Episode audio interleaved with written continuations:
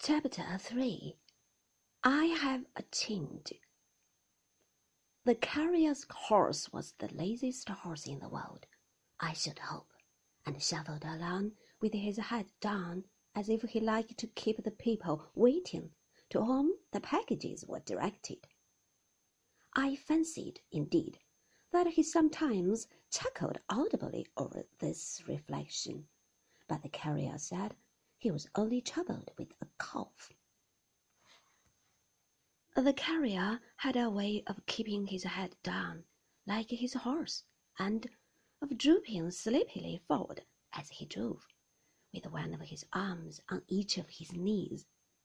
I say drove, but it struck me that the cart would have gone to Yarmouth quite as well without him, for the horse did all that, and as to conversation, he had no idea of it but whistling. Peggotty had a basket of refreshments on her knee, which would have lasted us out handsomely if we had been going to London by the same conveyance. We ate a good deal and slept a good deal.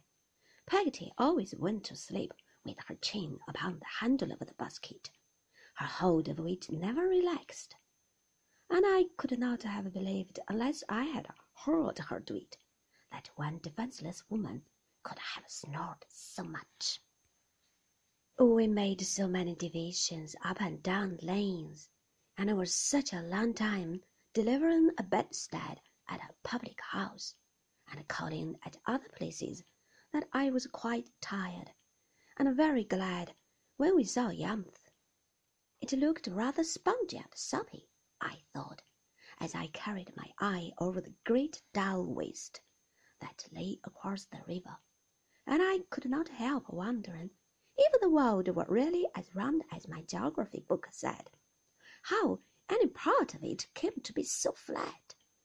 But I reflected that Yarmouth might be situated at one of the poles, which would account for it.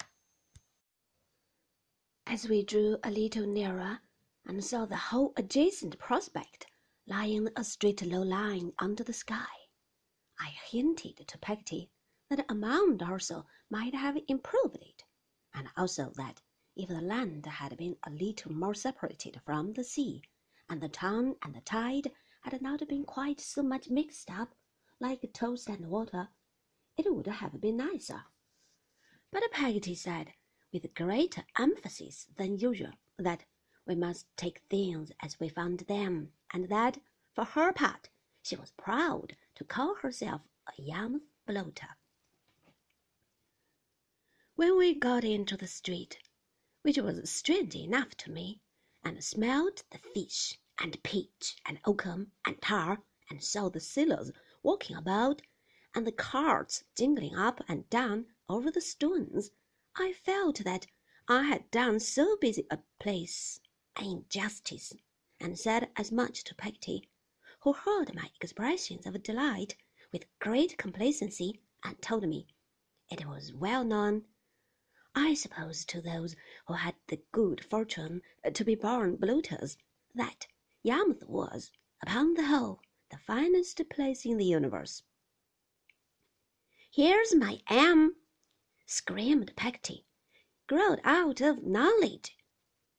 He was waiting for us, in fact, at the public house, and asked me how I found myself like an old acquaintance.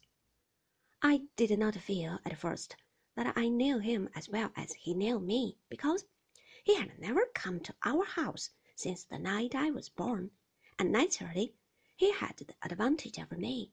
But our intimacy was much advanced by his taking me on his back to carry me home. He was now a huge, strong fellow of six feet high, broad in proportion and round shouldered, but with a simple and boy's face and curly light hair that gave him quite a sheepish look. He was dressed in a canvas jacket and a pair of such very stiff trousers that they would have stood quite as well alone without any legs in them, and you couldn't so properly have said he wore a hat as that he was covered in a top like an old building with something pitchy. Ham carried me on his back, and a small box of ours under his arm, and Peggotty carrying another small box of ours.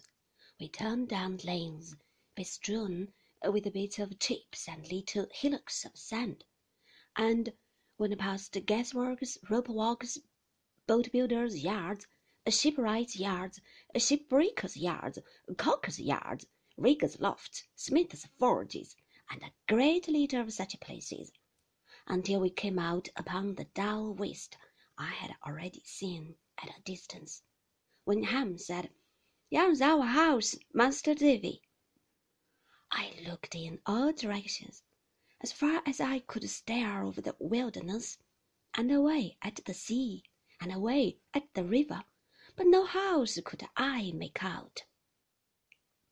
There was a blackbird, or some other kind of superannuated boat, not far off, high and dry on the ground, with an iron funnel sticking out of it for a chimney and smoking very cosily, but nothing else in the way of a habitation that was visible to me. That's not it, said I. That ship-looking thing? That's it, Master Davy, returned Ham. If it had been Aladdin's palace, roc's egg and all, I suppose I could not have been more charmed with the romantic idea of living in it. There was a delightful door cut in the side, and it was roofed in, and there were little windows in it. But the wonderful charm of it was that it was a real boat, which had no doubt been upon the water hundreds of times, and which had never been intended to be lived in on dry land. That was the captivation of it to me. If it had ever been meant to be lived in, I might have thought it small, or inconvenient, or lonely, but never having been designed for any such use, it became a perfect boat.